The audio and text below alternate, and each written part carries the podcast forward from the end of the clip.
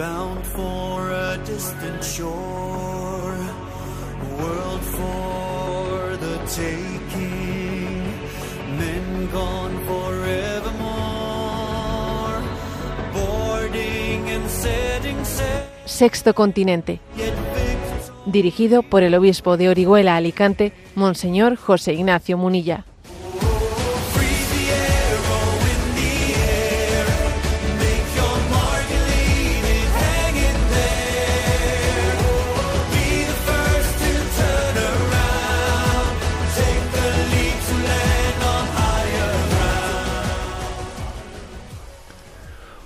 Un cordial saludo a todos los oyentes de Radio María. Un día más, con la gracia del Señor, nos disponemos a realizar este programa radiofónico llamado Sexto Continente, que lunes y viernes de 8 a 9 de la mañana realizamos aquí en directo en Radio María España.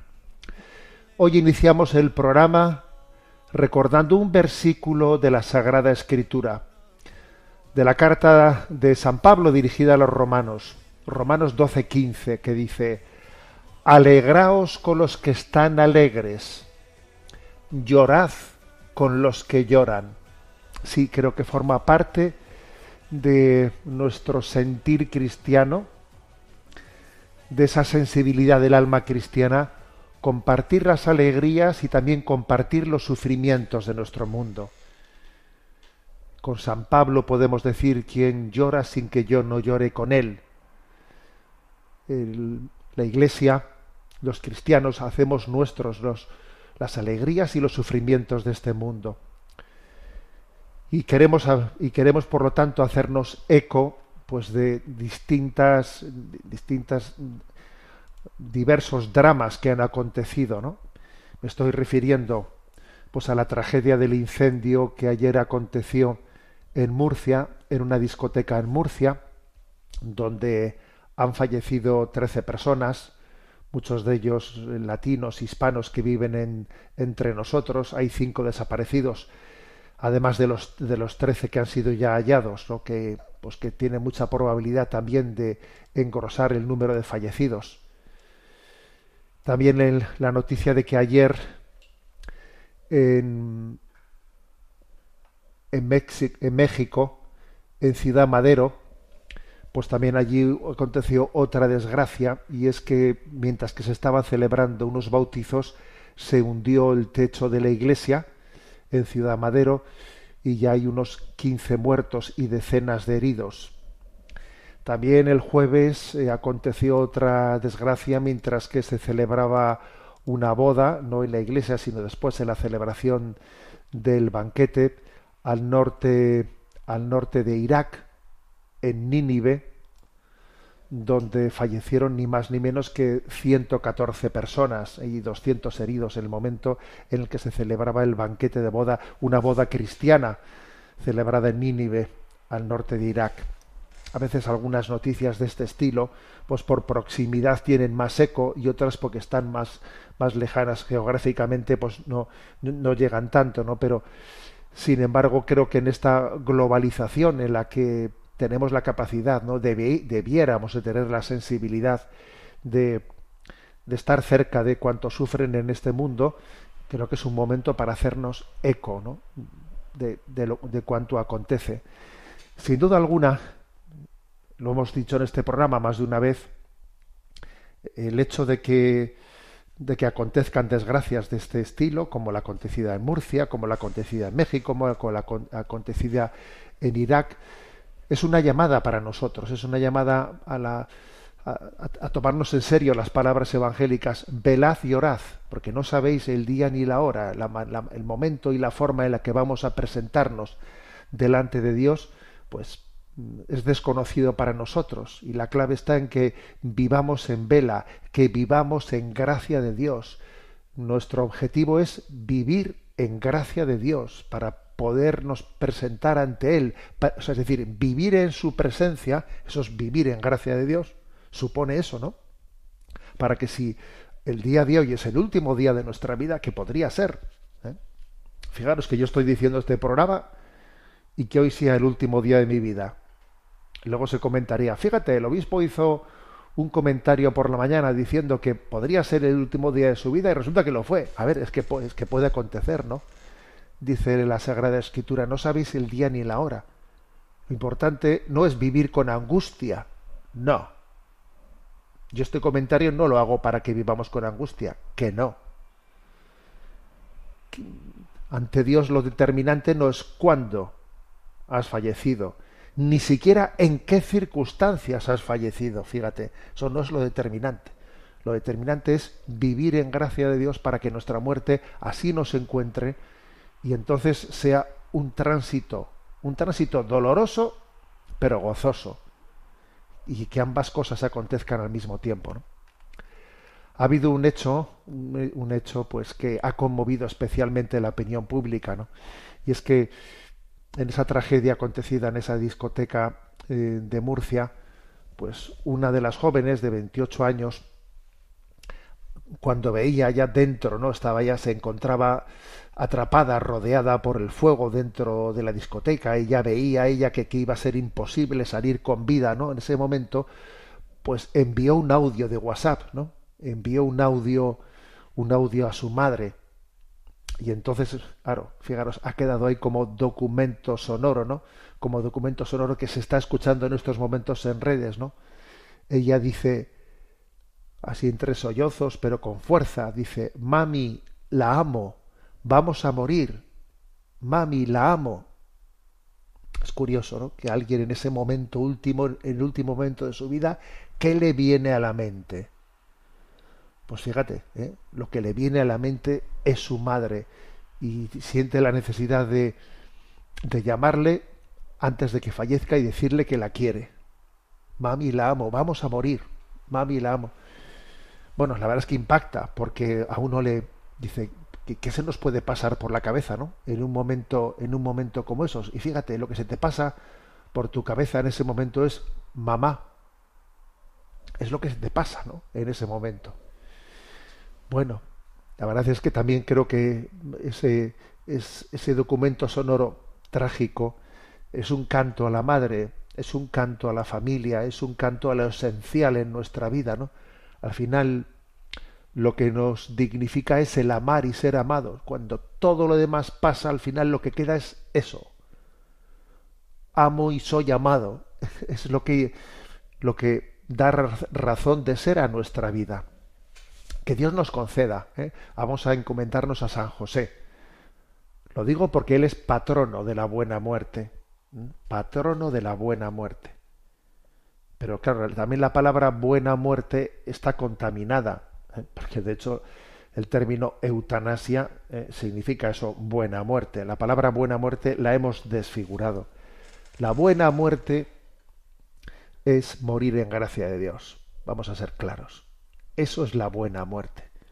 Y a San José, patrono de la buena muerte, vamos a encomendarles el eterno, el eterno descanso de cuantos han fallecido en esta discoteca de Murcia, en esa iglesia cuyo techo ha colapsado en Ciudad Madero, en México, y en, medio de esos bautismos, en esa celebración de la boda de, de la boda de Nínive en Irak, donde han fallecido 114 personas, ni más ni menos, las encomendamos a todas.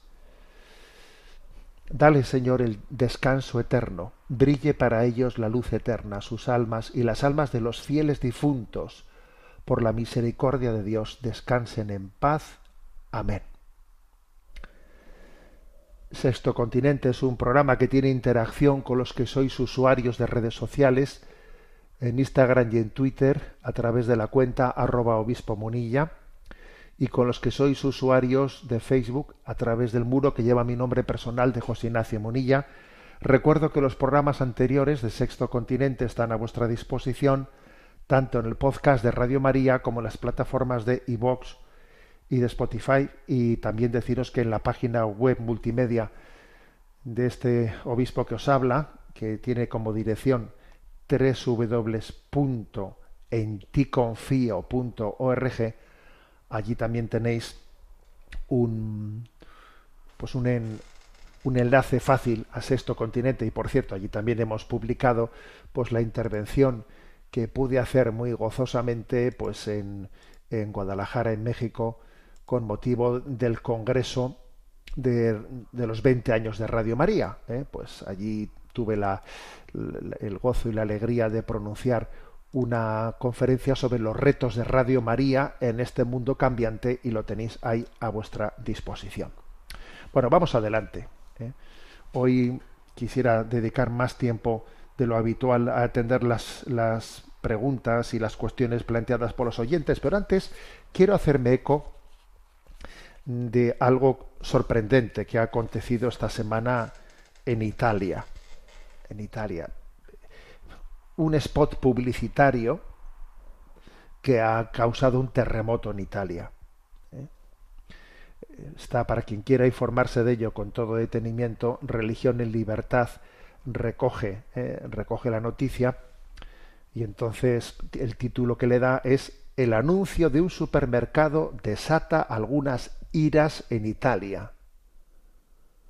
Una delicada sacudida sobre el divorcio. Bueno, ¿de qué se trata? Se trata de un spot publicitario de una cadena de supermercados que se llama Eselunga. Debe de ser, por lo visto, pues una cadena bastante importante, porque además ahí se da noticia de que Mercadona en el año 2010 intentó adquirir al grupo, bueno, finalmente no lo adquirió, se llama Eselunga.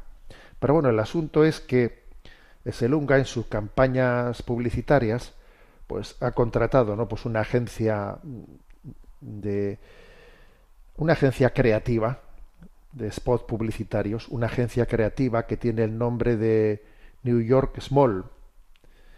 Está dirigida por un francés, eh, Rudy Rosenberg, y entonces, bueno, pues dieron a luz un spot publicitario que tiene como título El melocotón, o sea, la pesca, porque melocotón en Italia se dice pesca. Entonces resulta qué es lo que pretendían ellos. Porque aquí lo curioso es cómo ha llegado un spot de este estilo a ser producido por un supermercado, que es que te quedas perplejo, ¿no? Bueno, ellos lo que pretendían es decir que no hay ninguna compra que no sea importante, ¿no? Que las compras que hacemos, pues todas ellas tienen trascendencia, ¿no? Cada producto que ponemos en el carro de la compra tiene un significado más profundo de lo que solemos pensar. Y entonces, bueno, para intentar transmitir esa idea, que como veis, pues es un poco, bueno, pues es como hacer un, un tanto de filosofía, ¿no? Sobre algo que es que en principio es bastante intrascendente, ¿no? Que, cosas meto en el carro de la compra, pues se les ocurrió echar mano de, de una historia, de una historia que ha, conmovido y que ha impactado a la gente, ¿no? Y la historia es, bueno, pues, ¿qué pasa por el corazón de un niño, de una niña en este caso, de, de una niña cuando sus padres, pues cuando sus padres están divorciados, ¿no? Están divorciados, y entonces está sufriendo la niña tremendamente. ¿eh? Está sufriendo tremendamente. Entonces lo que se ve en el spot publicitario, bueno, espero enviarlo ahora cuando termine el programa, lo, lo, voy a enviar a redes eh, subtitulado en español, pues para que se entienda perfectamente. Pero bueno, lo cuento porque obviamente no todo el mundo lo va a ver en redes, ¿no? Y lo cuento aunque sea hacer un spoiler, como se dice. ¿eh? Comienza el spot publicitario, pues viendo cómo la madre, la, madre va con la niña al supermercado y allí va comprando sus cosas. Y entonces en una de esas que la niña le desaparece. ¿Dónde está la niña? ¿Dónde está la niña? Y pregunto, ¿ha visto usted una niña pequeña? Pues no la he visto. Y la madre un poco angustiada y va y le encuentra a la niña, pues que se había ido donde estaban los melocotones y ahí estaba mirando los melocotones abstraída y le dice, pero ¿qué pasa? Pero, pero, pero ¿cómo, ¿cómo, te has escapado de esa manera, no? Angustiada la madre. ¿Pero qué pasa? ¿Que quieres un melocotón? Pues venga, pues vamos a comprar un melocotón, pero, pero no me hagas esto otra vez, ¿eh? Bueno, la niña coge su melocotón y allí que lo mete en el carro de la compra y, y, van, bueno, pues están en el cajero pagando las cosas y la niña está abstraída mirando el melocotón. Está mirando eso, no van a casa y por el camino, pues la madre le empieza a decir a la niña, oye, que me ha dicho tu profesora que en el colegio que has hecho un dibujo muy bonito, que ha sido precioso el dibujo y la niña pues, mirando por la ventana casi ni le hace caso a su madre, la, la niña mira como hay una niña que va con su padre y su madre juntos. Y claro, la niña mira con melancolía a esa, a esa otra cuyos padres están juntos, ¿no? Bueno, y la madre diciéndole, bueno, pero que, que, sí, que el dibujo ha sido muy bonito, ¿no? Y la, la otra ni, ni, caso. Oye, pero, pero no me estás escuchando. ¿eh? Bueno, llegan a casa y la madre y la niña pues allí juegan, comparten la tarde, la madre hace todo el esfuerzo para que la niña pues sea feliz y etcétera, etcétera, ¿no? Entonces de repente suena un timbre, suena un timbre y entonces para la madre dice, oye, es papá, es papá que viene a buscarte. Claro, pues era el turno de que, el turno de las horas en las que está bajo la custodia del padre, ¿no? La madre mira por la ventana, se ve que entre el padre y la madre casi ni se saludan, ni se saludan, ¿no? Baja la niña al portal, porque el padre no sube arriba, ¿no?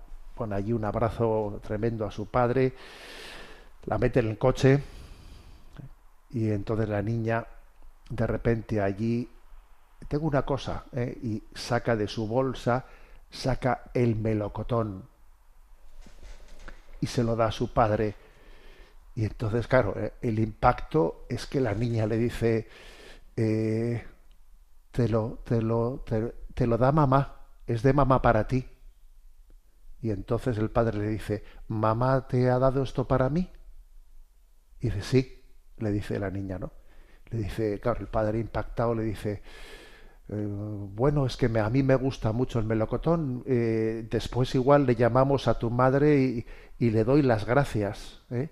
Y dice ella, pues está, está muy bien, estupendo. Y ahí termina el anuncio, ¿no? O sea, que la niña resulta, la niña resulta que había cogido el melocotón haciéndose una historia interior, voy a comprar un melocotón, para decirle a mi padre que se lo regala a mi madre, a ver si ese melocotón es una especie de vínculo que yo consigo que mi padre y mi madre se vuelvan a unir, ¿no?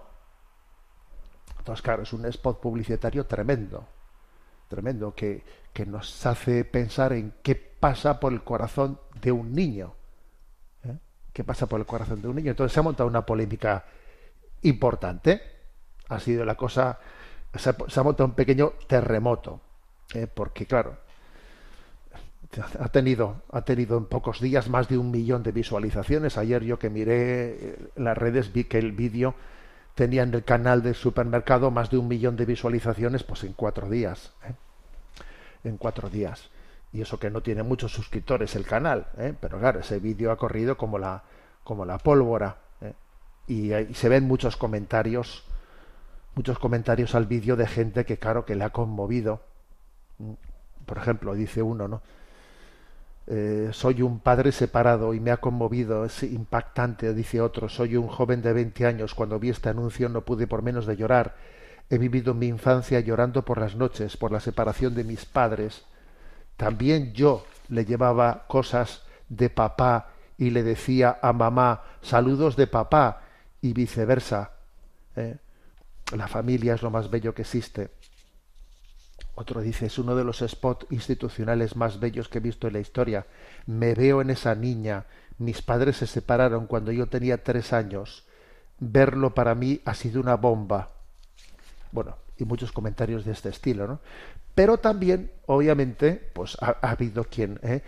pues quien ha, se ha picado, ¿eh? se ha picado por ello, y entonces ha habido comentarios. El diario La República, ha mantenido ¿no? pues la noticia y los ecos de este spot publicitario durante esta semana varios días en portada. ¿eh? Varios días en portada la República ha estado hoy recogiendo ecos, ¿no? Entonces, pues ha habido ahí. ¿Esto qué es? ¿Una encíclica contra el divorcio o qué? ¿Mm? Fíjate tú, ¿eh? Y también la han acusado de ser una narrativa tóxica que pretende reforzar el sentido de culpa, que quiere estigmatizar el divorcio. Claro, algunos se han revuelto como la niña del exorcista, ¿sabes? Cuando ha visto ese spot publicitario. Pero claro, la verdad es que es, pues es curioso, ¿verdad? Que, que, que un spot publicitario de un supermercado saque una realidad como esta a la luz.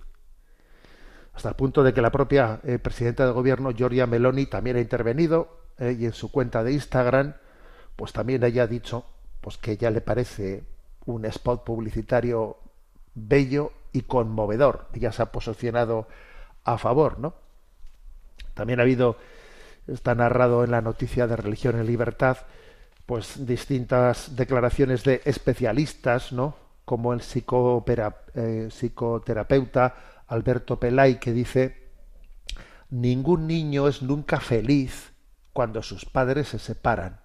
Esta es la única verdad de la que debemos ser conscientes, y este anuncio nos lo cuenta.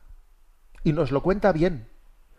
No estigmatiza, no condena, no culpabiliza. Al contrario, hace lo que todos los niños tienen necesidad de hacer cuando sus padres se separan. Responsabilizan a los adultos. Quizá por eso el spot es tan divisivo y perturbador para algunos. Bueno, el, el pedagogo Daniel Enabora también ha hecho una declaración diciendo que se, a propósito de este spot, que se presenta sin medias tintas una tendencia muy fuerte de los hijos separados, que es intentar volver a unir a sus padres. Los niños intentan unir a sus padres, ¿no? Y esa niña pues ve en la estrategia del melocotón, voy a hacer una estrategia, voy a decir que mamá se la regala a papá, a ver si de esta manera papá pues coge y le llama y le da gracias y yo aquí creo yo a costa del melocotón pongo en marcha aquí yo una ¿eh? un posible puente de unión, ¿no? Y por último, ¿no? El abogado de familia Massimiliano Fiorín, pues ha declarado ¿no? en una pues en un medio de comunicación que el divorcismo ha traído una inversión del sentido común. Hoy el divorcio, dice, es normal. El sistema lo sugiere y sobre todo lo más odioso, se dice que separarse va bien en interés de los hijos. Es una alteración del sentido común. Antes los padres se preocupaban porque los hijos fuesen felices. Ahora son los hijos los que deben de preocuparse de que sus padres sean felices. Curioso eso. ¿eh? Es curioso. Se dice, no, por el interés de los hijos. Ya, mm, entonces, antes los padres se sacrificaban por la felicidad de los hijos y ahora parece que son los hijos los que tienen que sacrificarse por la felicidad de los padres. No me digáis que no es curioso que un spot publicitario eh, genere un terremoto como este en una nación como Italia, eh, a la que intervenga hasta el presidente del gobierno, porque es que te han tocado el trigémino, ¿sabes? Te han tocado la herida nos han hecho entender que esta felicidad que, presentamos, ¿no? Pues eh, yo quiero, yo soy feliz, tengo derecho a ser feliz, a rehacer mi vida. A ver, estamos eh, construyendo sobre el sufrimiento de los inocentes.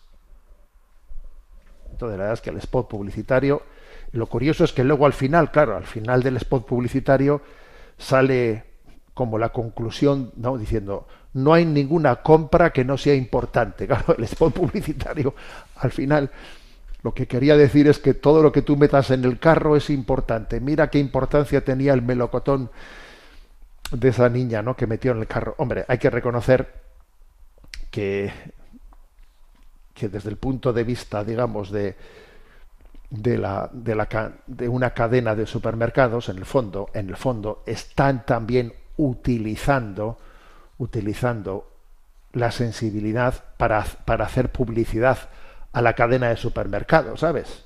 ¿Eh? Para hacer la publicidad. Pero bueno, bienvenido sea, ¿sabes? Bienvenido sea, porque, porque por lo menos, aunque sea por ese interés comercial, ha habido alguien que ha tocado las conciencias, las conciencias adormiladas y anestesiadas. Si tiene que ser una cadena de supermercados, pues bienvenido sea, mira. Lo importante es que Dios habla a través de, de cualquier circunstancia y resulta que, que aquí eh, pues ha tocado la conciencia de una nación a través de esa campaña publicitaria de, del melocotón, eh, del melocotón. Bueno, pues mm, vamos adelante con nuestro programa de Sexto Continente, pero una ayer era 1 de octubre, ¿eh?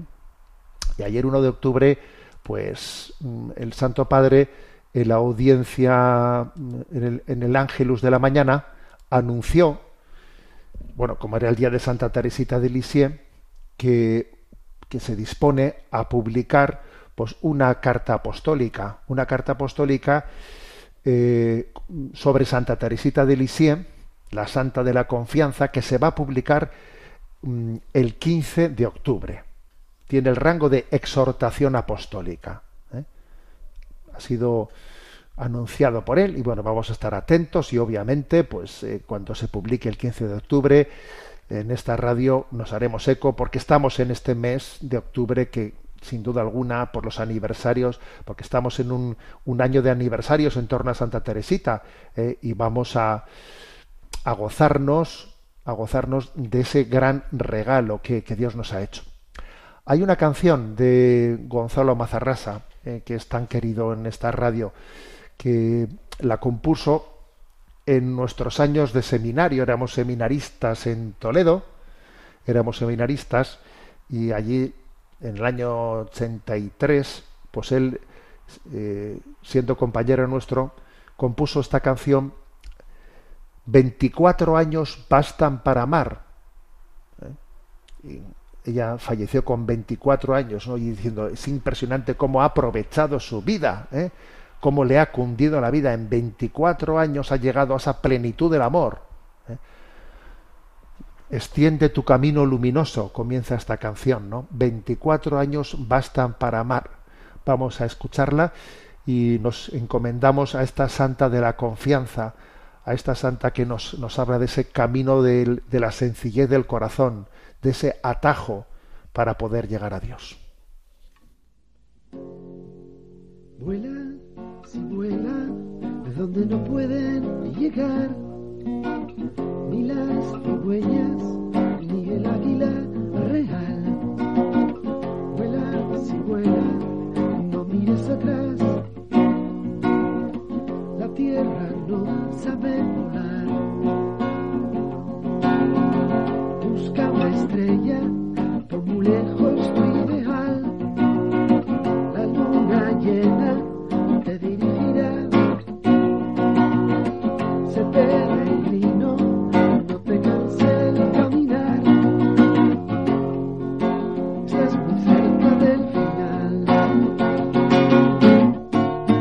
si vuela, inténtalo ya. Déjalo todo como está. Vuela si vuela, vence el miedo a la verdad. No te preocupes por el que dirá.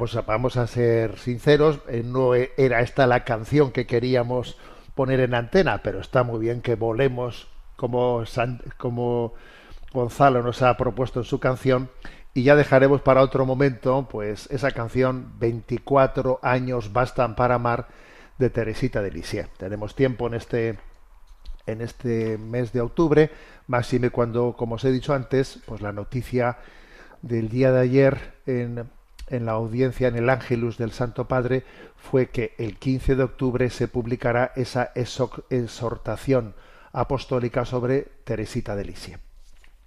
Vamos ahora a atender las preguntas de los oyentes. Le tenemos a, a Yolanda en la emisora y le vamos a pedir que nos vaya presentando las preguntas seleccionadas. Muy buenos días. Muy buenos días, monseñor.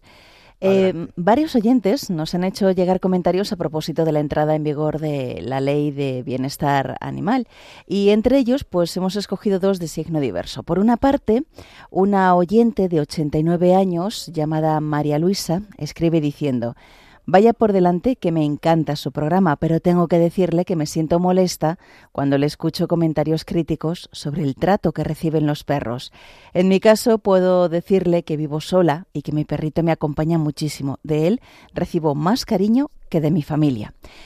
Y, y por otra parte nos escribe otra oyente llamada Laia Gallego y nos dice, le escribo mientras le estoy escuchando en directo con Sexto Continente hablando de la ley de bienestar animal. Es horripilante lo que está sucediendo con los animales. Es terrible ver a gente darle al perro de comer con cuchara como si fuese un bebé.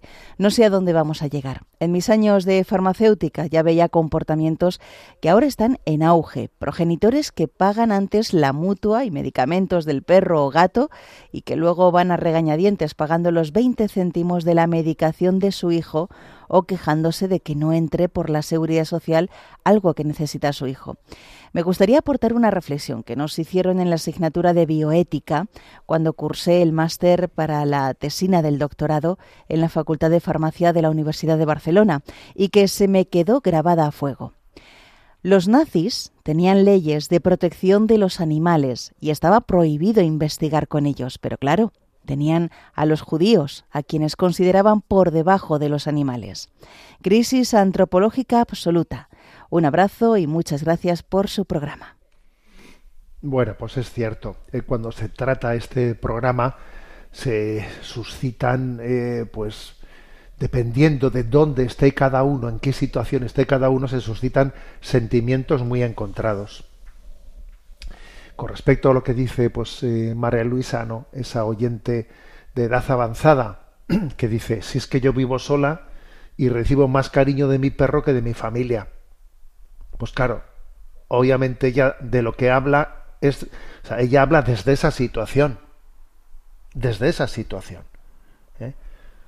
Entonces, en el fondo es esa situación la que queda ahí, la que, la que se torna elocuente, que es la de la soledad, la de la familia que no acompaña debidamente a las personas mayores. ¿eh? Entonces, eso lo pone, esa es la clave, ¿no? Que luego, claro, ella dice, pues si es que yo recibo el cariño de, de, mi perro. Bueno, en realidad usted, usted, María Luisa, de quien recibe el cariño es de Dios. Dios le cuida a usted y le ama.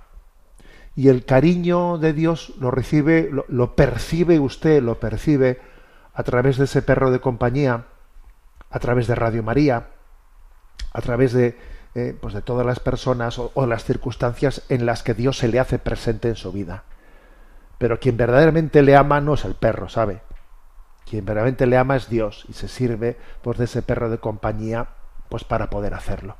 Estoy seguro que usted pues estas palabras que le digo las, hará, las suyas, ¿no? Entonces usted de ese, de ese perro recibe ese cariño, pero no, pero, pero es Dios el que le está amando, ¿sabe? No, no es el perro el que le ama. ¿eh? Porque un perro no tiene capacidad para amar. El perro tiene pues una, una, una serie de, de sí, de, de emociones, de, de, afectos, pero que no, no son un amor racional, no, no es un amor libre, no, no lo es, ¿no? Eso por una parte. En el fondo, ese tipo de situaciones a veces son utilizadas y manipuladas ¿eh? para hacer una inversión antropológica. A ver, eh, en el fondo es manipular el sufrimiento de las personas que viven en soledad para, en vez de ayudarles ¿no? a, que esa soledad no la tengan y nosotros comprometernos para que tales situaciones de soledad no existan, bueno, pues aprovechamos su dolor pues para hacer una inversión antropológica, lo cual me parece terrible. ¿eh?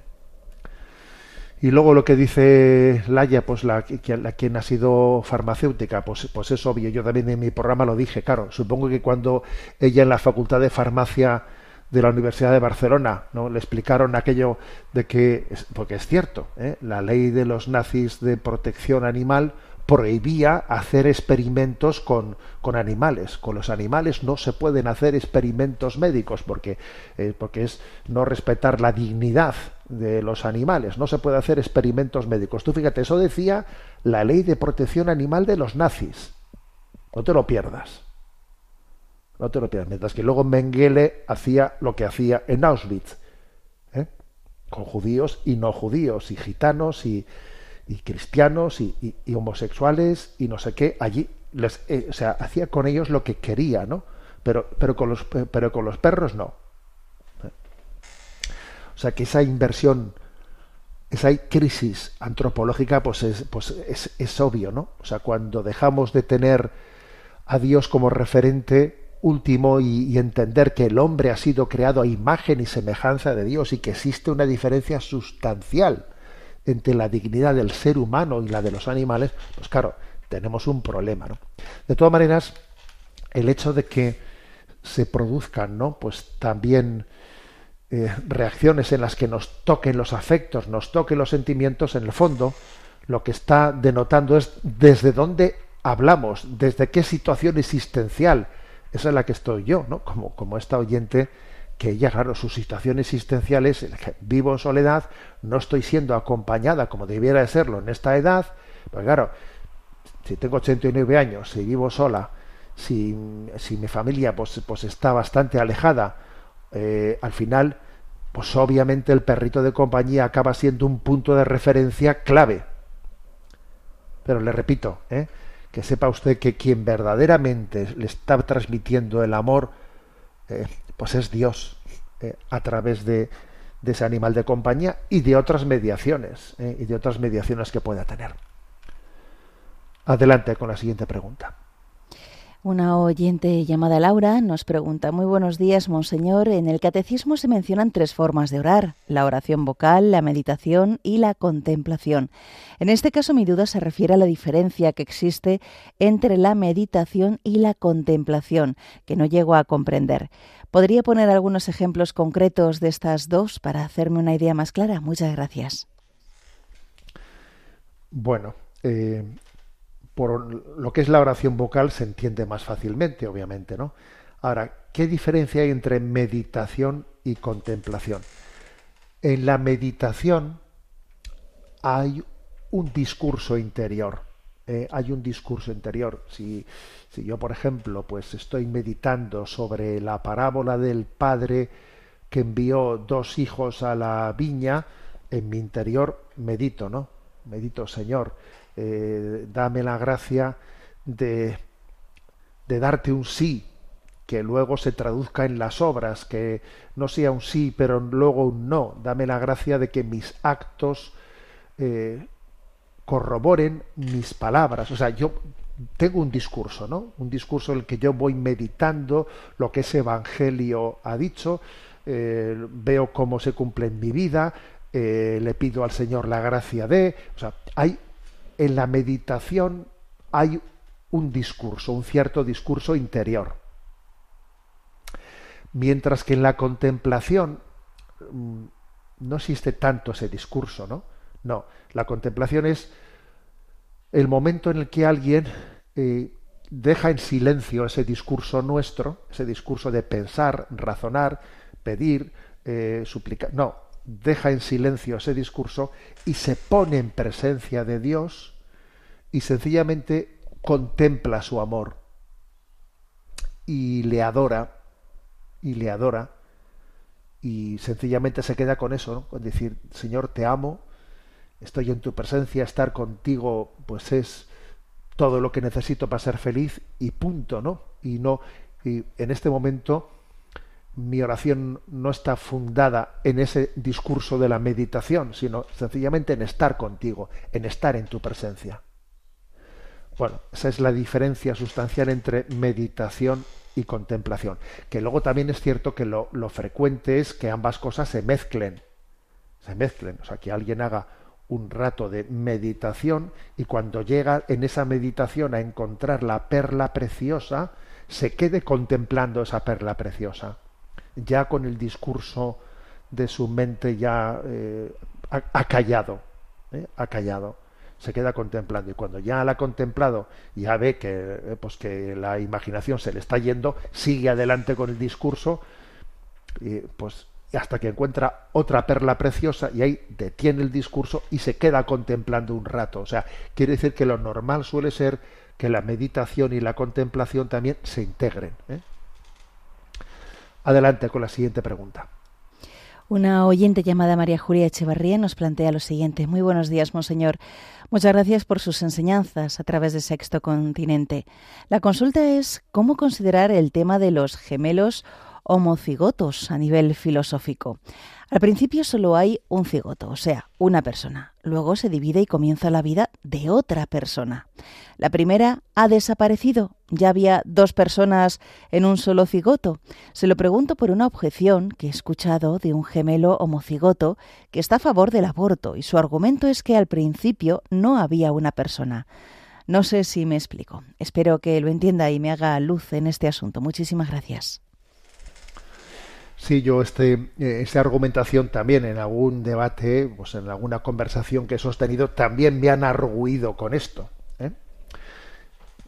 Es, el, caso que se da de que en, en algunas situaciones, pues un cigoto, ¿eh? por lo tanto, digamos, pues un, un, embrión, de repente, pues resulta que se divide y entonces resulta que son dos, no uno sino dos. Pues para la sorpresa anda, que pensabas que iba a ser un ser humano, pero resulta que se ha dividido, son gemelos homocigotos, y de repente pasan a ser dos. Y entonces el argumento que te dicen es, ¿ves tú? Entonces, a ver, eh, mira, si, entonces, ¿cómo el anterior era persona si ahora de repente son dos personas? Si tú dices que un embrión, que un embrión es una persona humana, ¿qué pasa? ¿Que la persona humana se ha dividido en dos personas humanas? ¿Ves tú cómo no es persona? A ver, entonces yo la verdad es que la respuesta que he dado es la siguiente, ¿no?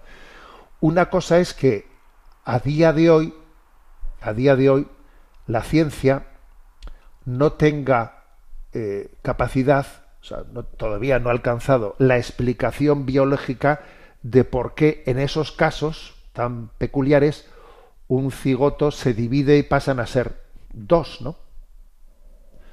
O sea, no sabemos. Una cosa es que la ciencia no sepa cuál es la razón por qué eso acontece. Pero otra cosa es aprovechar a propósito de esto que entonces no es ser personal. Porque, a ver, la duda es si es uno o son dos. Si es un uno en el primer momento o en el fondo en ese primer momento hay dos y tú no eres capaz de percibirlos, ¿no? O si comienza a existir el segundo en el momento en que se separan. La duda es esa, pero lo que no puede ser es que de esa duda yo os traiga que no hay ninguna persona. La duda es si son una o son dos, pero desde luego es absurdo concluir que no es ninguna, ni una ni dos. Yo, yo este ha sido mi argumento, ¿no? No existe la capacidad, digamos, científica en este momento de entender por qué ese, ese cigoto se ha dividido y se han forjado dos. Vale, yo mm, puedo tener una duda de si es uno o son dos y cuándo comienzan a ser dos. Vale, tengo esa duda. Pero lo que no puedo concluir de la duda es que no hay persona humana. Porque eso no se infiere. Ese, silogismo está, mal hecho. De la duda de si es uno o son dos no se puede derivar que no sea ninguno. ¿Eh? Esa es la, respuesta que yo he dado en este tema. ¿eh? Adelante con la, con la siguiente pregunta. Una madre de familia nos escribe a propósito de lo hablado en Sexto Continente sobre las drogas. Nos dice, estimado Monseñor Monilla, he escuchado con mucho interés el programa de Sexto Continente del pasado 18 de septiembre sobre la crisis eh, tóxico-dependiente en Estados Unidos, en el que leyó su carta pastoral Manda el porro a la porra. A raíz de ello estuvimos hablando mi hijo de 25 años y yo sobre la diferencia entre el consumo de alcohol y de drogas como la marihuana, tanto en relación con su tratamiento legal como con las consecuencias para la salud y para la sociedad que tiene su uso y su abuso.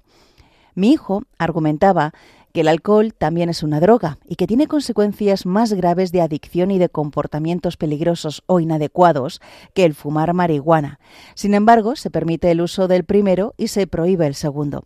Para ser coherentes, según su argumentación, o bien habría que prohibir los dos o bien permitir ambos, aunque entiende que por razones históricas, culturales y prácticas la mejor solución puede ser la imposición de medidas para limitar el consumo de alcohol y la no legalización del consumo de marihuana. En mi caso, desconocía el dato de que la marihuana genera menos adicción y en general menos problemas que el alcohol, pero al parecer así es, según pude leer en algunos estudios comparativos. Como siempre nos recomienda usted acudir al catecismo y en los puntos 2290 y 2291 se trata de este tema en una sección dedicada al respeto de la salud. En el primer punto se refiere a evitar toda clase de excesos, como el abuso de la comida, del alcohol, del tabaco y las medicinas. En el segundo se indica que el uso, que no el abuso, de las drogas es una falta grave. De esto podría deducirse que el catecismo no considera que el alcohol y el tabaco sean drogas, por lo que se pueden usar, pero no abusar de ellos. Sin embargo, según la Organización Mundial de la Salud, droga es toda sustancia que introducida en el organismo por cualquier vía de administración produce de algún modo una alteración del natural funcionamiento del sistema nervioso central del individuo y además es susceptible de crear dependencia, ya sea psicológica, física o ambas. También, según la Organización Mundial de la Salud, de las sustancias psicoactivas, conocidas más comúnmente como drogas, son sustancias que al ser tomadas eh, pueden modificar la conciencia, el estado de ánimo o los procesos de pensamiento de un individuo. El alcohol y el tabaco se calificarían, por tanto, como drogas. La pregunta es la siguiente. ¿Por qué el catecismo separa el alcohol y el tabaco de otras drogas o incluso no las considera como tales? Le agradecemos mucho su respuesta y le doy gracias por su programa que sigo hace muchos años. Bueno, vamos a ver. ¿eh? Eh, el tema tiene su, complejidad, ¿no? Eh, yo creo que cuando el catecismo, en esos dos puntos, 2290 y 2291, habla en, un, en uno del, en el primero de los puntos sobre el riesgo del abuso, incluyendo ¿no? al alcohol y al tabaco, y en el segundo habla de las drogas, etcétera, no es que esté el magisterio de la Iglesia entrando a definir, ¿eh? a definir sobre qué es y qué, dónde está el límite de droga y no droga. No, no. Yo creo que el magisterio de la Iglesia no entra en esa, en esa definición.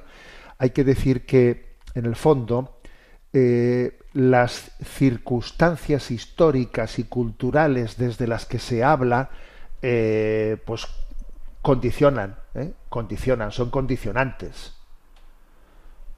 hay que decir que la, la, circunstancia de nuestra cultura, claro que es un condicionante y también desde el punto de vista moral esto hay que tenerlo en cuenta.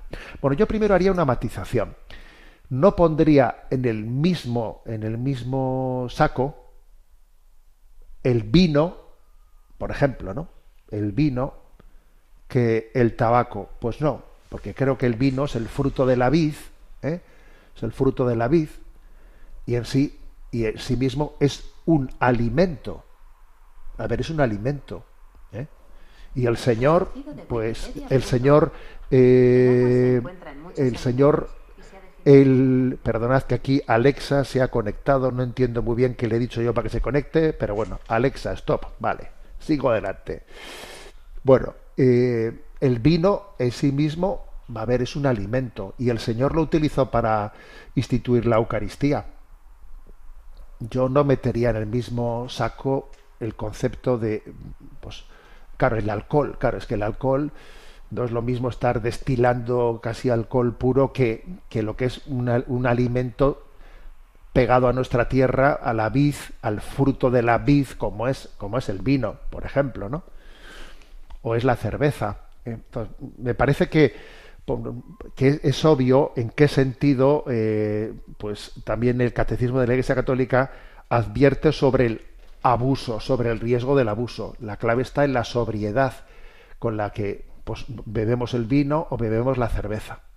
Vale, eso es una cosa. Otra cosa es el tabaco, ¿no? El tabaco, que es cierto que el tabaco difícilmente puede justificarse como, pues, pues como un alimento, ¿eh? y que no, no deja de ser pues, pues un, un recurso en el que el hombre busca un, placer. ¿no? Y es cierto que con el paso del tiempo vamos teniendo conocimiento de los efectos mm, tan negativos que el, que el tabaco provoca, pues con respecto al cáncer, a los cánceres de pulmón, etcétera, con lo cual también hay que decir que en la medida que vamos teniendo ese conocimiento, pues mm, tenemos que tener un compromiso más serio de restringir o eliminar eh, pues, pues el recurso al tabaco. ¿eh? Bien, o sea, tenemos mayor conciencia de decir, a ver, sé que pues que las investigaciones científicas que mi médico, mm, si, si, me están indicando la no conveniencia, etcétera, yo tengo también una responsabilidad sobre mi salud y tengo que tomarme en serio esa batalla. ¿eh? Ahora, también al mismo tiempo, sin embargo, eh, eh, hay un, una jerarquía de prioridades, porque también al mismo tiempo una persona pues tiene que eh, dentro de la situación en la que está ver sus prioridades. Igual no puede con todo a la vez, tiene sus ansiedades, tiene sus problemas. Eh, en esto, en esto ha buscado una compensación, pero es bueno que sea consciente, ¿eh? que yo estoy en el tabaco teniendo una compensación en la que mis ansiedades están siendo calmadas. Es importante que seas consciente, consciente de eso, ¿no?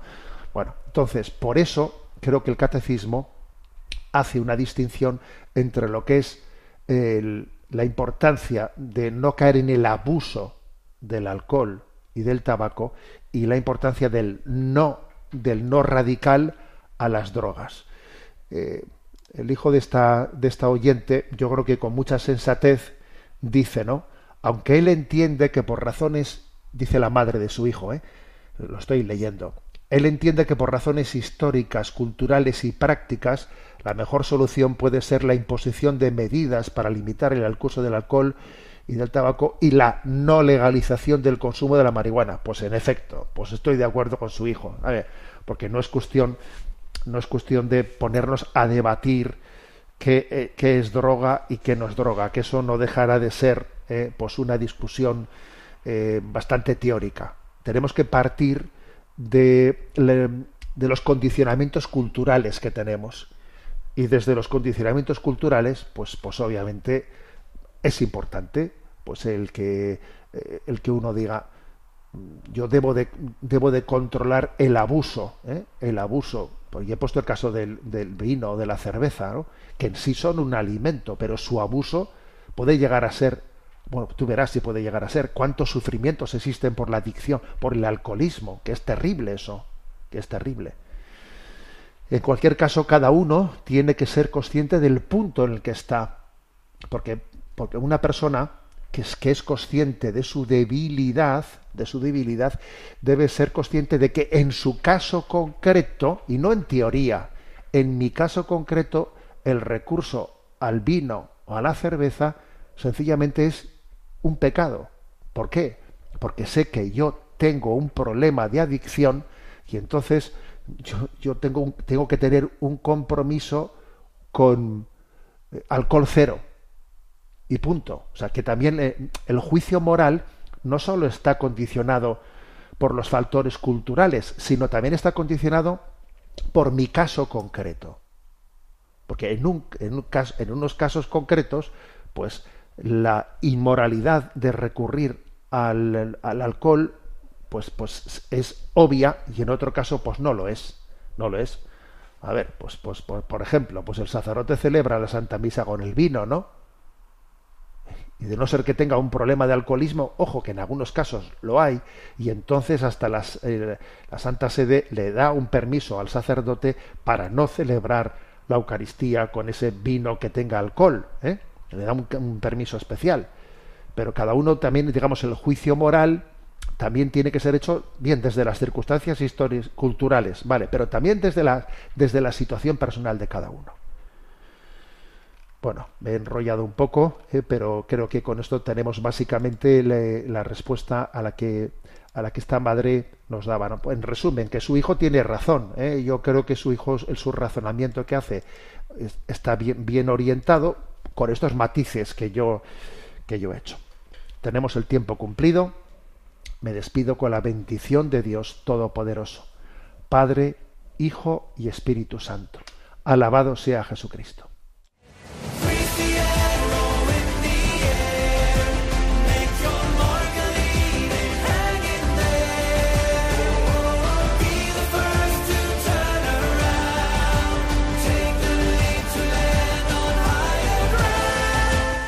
Finaliza en Radio María Sexto Continente, dirigido por el obispo de Orihuela Alicante, Monseñor José Ignacio Munilla.